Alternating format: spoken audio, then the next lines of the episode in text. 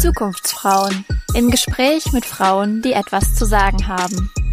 Ein Podcast der Konrad Adenauer Stiftung.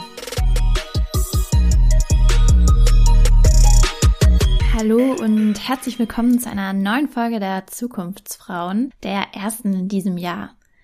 Na, was machen die guten Vorsätze? Seid ihr noch dabei oder braucht ihr schon neue Motivation?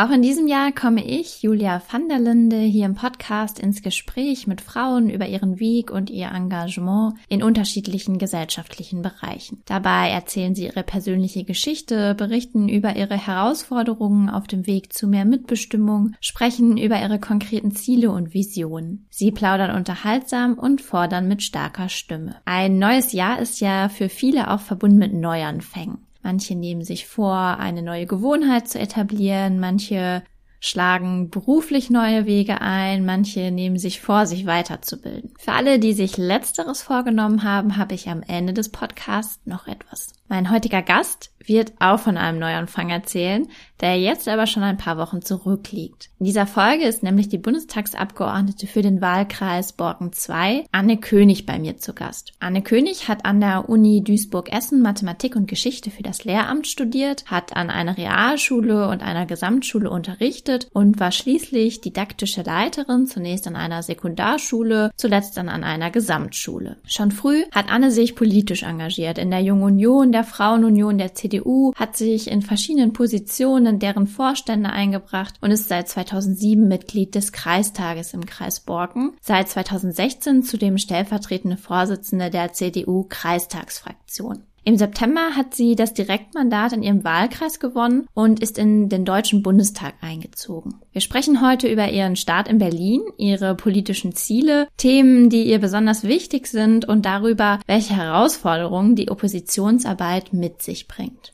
Herzlich willkommen, Anne. Schön, dass du dir heute die Zeit nimmst, hier im Podcast zu Gast zu sein. Ja, hallo Julia. Ich freue mich, dass ich dabei sein darf. Anne, du bist im September als Direktkandidatin in deinem Wahlkreis in Borken, das ist im Westmünsterland, wo ich auch herkomme, in den Bundestag gewählt worden. Wie hast du die erste Zeit in Berlin bisher erlebt? Ja, also direkt nach dem Wahlsonntag ging es für mich dann ja in den Zug nach Berlin und äh, es war natürlich am Anfang alles noch sehr spannend, weil sich alle erstmal finden mussten. Da ist unglaublich viel ähm, organisatorisches zu erledigen. Man bekommt irgendwann sein Büro zugewiesen, aber man muss auch als neue Bundestagsabgeordnete sich erstmal um Ausweise kümmern und ja, wie die Abläufe da funktionieren. Das war alles ähm, ja, sage ich mal ein bisschen wuselig, aber ähm, es hat auch Spaß gemacht. Wir haben von der CDU-Fraktion ein Bootcamp gehabt, wo sich auch alle alle 49 Neuen, die 2021 jetzt in den Bundestag gewählt wurden, erstmal kennengelernt haben. Und das hat großen Spaß gemacht, dass man erstmal zusammengefunden hat, auch als Team. Was waren für dich besondere Momente oder Highlights in deiner bisherigen Zeit als Bundestagsabgeordnete? Ja, da war zum einen natürlich die Konstituierung. Wolfgang Schäuble hat da auch nochmal eine sehr bewegende Rede gehalten. Und ähm, für mich war aber so der prägendste Moment, dass ich irgendwann draußen mal über den äh, Reichstagsplatz gelaufen bin und da die Inschrift gelesen habe, äh, dem deutschen Volke. Und das ging mir dann doch durch Mark und Bein, weil äh, das war wirklich eine große Ehre, die einem dann da nochmal bewusst geworden ist. Wo möchtest du dich denn in Zukunft besonders einbringen? Gibt es da bestimmte Themen? Mm, ja, also mein Wahlkampfmotto lautete ja auch, gemeinsam schaffen wir Neues. Und ich äh, möchte auch dieses Motto in der Arbeit leben, ähm, weil ich denke, mit den Menschen hier auch aus meiner Heimat zusammen, aber auch mit den Kollegen im Deutschen Bundestag gelingt das nun mal am besten. Äh, ich bin in den Ausschüssen für Klimaschutz und Energie und auch Bauen, Wohnen und Kommunales jetzt ordentliches Mitglied. Und da denke ich, da gibt es eine ganze Reihe an Inhalten, die wir auch aus der Opposition heraus voranbringen wollen. Als Wahlkreisabgeordnete ist mir natürlich wichtig auch der Kontakt zu den ähm, Akteuren hier vor Ort, die in diesen Bereichen ähm, dann auch Experten sind.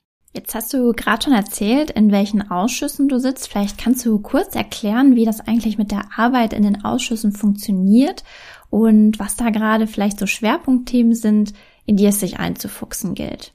Ja, Also aus der Opposition heraus ist es natürlich so, dass wir in der Ausschussarbeit die Regierung kontrollieren und ähm, Gesetzesvorhaben auch kritisch konstruktiv ähm, betrachten. Mir ist es wichtig, dass wir nicht nur auf Pläne der Ampel reagieren, sondern auch eigene Entwürfe erarbeiten. Wir tagen ähm, in der Sitzungswoche. Da ist es dann meistens so, dass entweder der parlamentarische Staatssekretär dabei ist. Bei uns war es in der ersten Woche so, dass äh, die Frau Gawitz im Bereich für Bauen, Wohnen und Kommunales dabei war. Und dann gibt es turnusgemäß Fragerunden. Dann hat jede jede Fraktion zwei Minuten Zeit, der Ministerin Fragen zu stellen und darauf darf sie dann antworten. Und das hat mich aber doch sehr erstaunt, dass das alles in so gebotener Kürze läuft, weil man dann wirklich nach 90 Minuten noch nicht ganz so viel in der ersten Ausschusssitzung ja auch als Opposition erfahren hat. Also da wünsche ich mir doch noch ähm, intensivere Sitzungen, die dann auch ja ein bisschen mehr mit Inhalten gefüllt sind.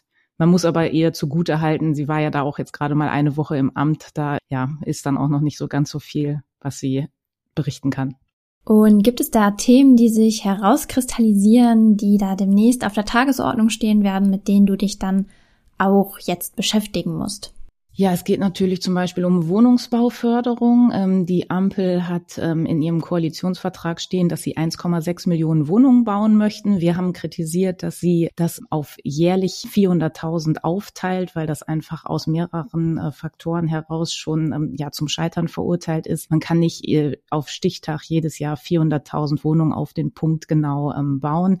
Da waren wir schon ein bisschen kritisch. Außerdem hat die Ministerin verkündet, dass sie für diese 1,6 Millionen Wohnungen eine Milliarde seitens des Bundes zur Verfügung stellen möchte. Und man muss wissen, dass die alte Bundesregierung für weniger Wohnungen fünf Milliarden zur Verfügung gestellt hat. Deshalb war da auch so ein bisschen Irritation im Ausschuss, wie das denn jetzt der Ampel gelingen kann. Aber vielleicht können die ja auch zaubern. Warum sind diese Themen und Ausschüsse für dich besonders wichtig? Ja, Klimaschutz und Energie ist ja zum Beispiel auch eines äh, meiner Steckenpferde. Ich komme aus einer Region, wo wir 75 Prozent der erneuerbaren Energien für den Stromsektor ähm, bereitstellen aus Biomasse, Windkraft und Photovoltaik. Und ich habe hier jede Menge Akteure vor Ort, die auch das Know-how mitbringen. Und ich denke, gerade aus CDU-Sicht ist der Schöpfungsgedanke, die Bewahrung der Schöpfung ja Ur-CDU-Thema ähm, und auch Haltung. Für uns äh, gehören Mensch, Natur und Umwelt natürlich zur Schöpfung und diese gilt es zu bewahren. Das Prinzip der Nachhaltigkeit ist uns dabei enorm wichtig und es ist ein fester Bestandteil, denn ich möchte, dass wir für unsere Kinder eine lebenswerte Zukunft hinterlassen. Seit der Bundestagswahl wird ja auch vermehrt darüber gesprochen, wie die CDU neu ausgerichtet, neu gestaltet werden kann. Wie möchtest du die CDU gerne mitgestalten, vielleicht auch neu mitgestalten? Ja, mir ist es zunächst erstmal wichtig, dass unser neuer Parteichef Friedrich Merz den Rückhalt aller Parteimitglieder erfährt. Und ich denke, wenn wir geschlossen sind und als Partei da auch zusammenstehen, dann macht uns das in den nächsten Jahren auch wieder stark. Und natürlich ist es auch wichtig, dass es ganz viele unterschiedliche Strömungen in unserer Partei gibt und jeder auch ähm, zu Wort kommt. Und da gibt es natürlich die Konservativen, es gibt die Liberalen, es gibt die christlich-sozialen ähm, und die müssen wir einfach alle zusammenbringen. Und ähm, ich sag mal auch das Thema Thema Frauen und Männer in unserer Partei, das müssen wir weiter voranbringen. Wir müssen da einfach auch nochmal schauen, wann das Thema zur richtigen Zeit platziert wird, dass einfach mehr Frauen auch ähm, sich in unserer Partei wiederfinden und dass die CDU attraktiv wird, dass da die Frauen auch Zeit finden und Lust haben mitzumachen. Jetzt haben wir schon ganz viel über Ziele und Pläne gesprochen. Gibt es auch Herausforderungen, die dir bisher begegnet sind oder die vielleicht noch auf dich zukommen, vielleicht auch mit Blick auf die Oppositionsarbeit? Und wie gehst du persönlich mit Herausforderungen um? Gibt es da vielleicht auch etwas aus deinen bisherigen Tätigkeiten, das dir dabei hilft?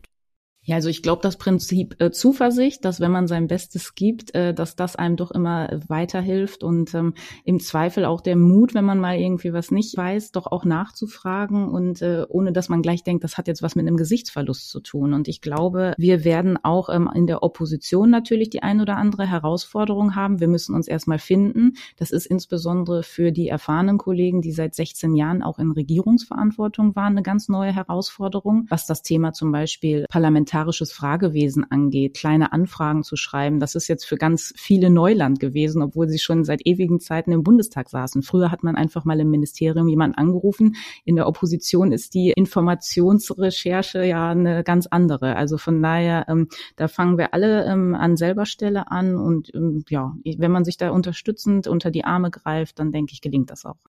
Anne, was würdest du sagen, wieso lohnt es sich, sich politisch zu engagieren und wie bist du eigentlich damals in die Politik gekommen?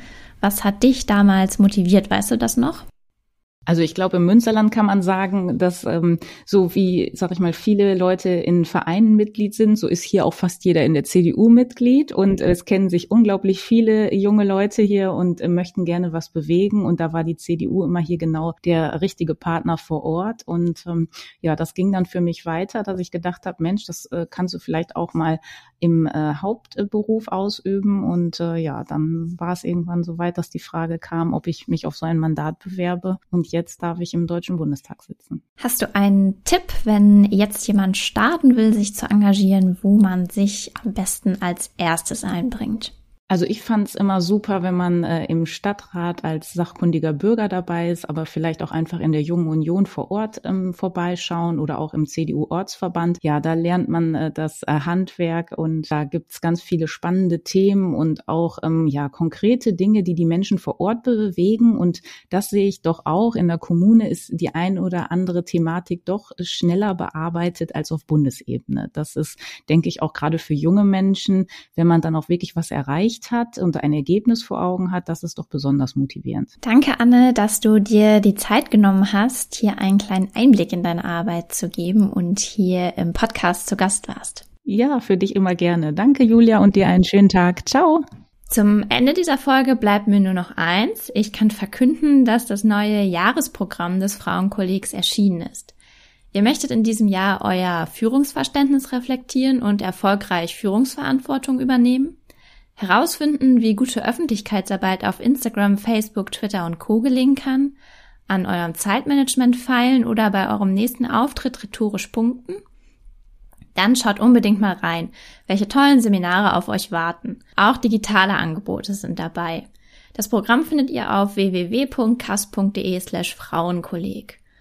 Und schaut unbedingt auch mal auf Instagram vorbei. Dort könnt ihr uns in den nächsten Tagen mitteilen, welche Fragen ihr unserem nächsten Podcast-Gast immer schon mal stellen wolltet.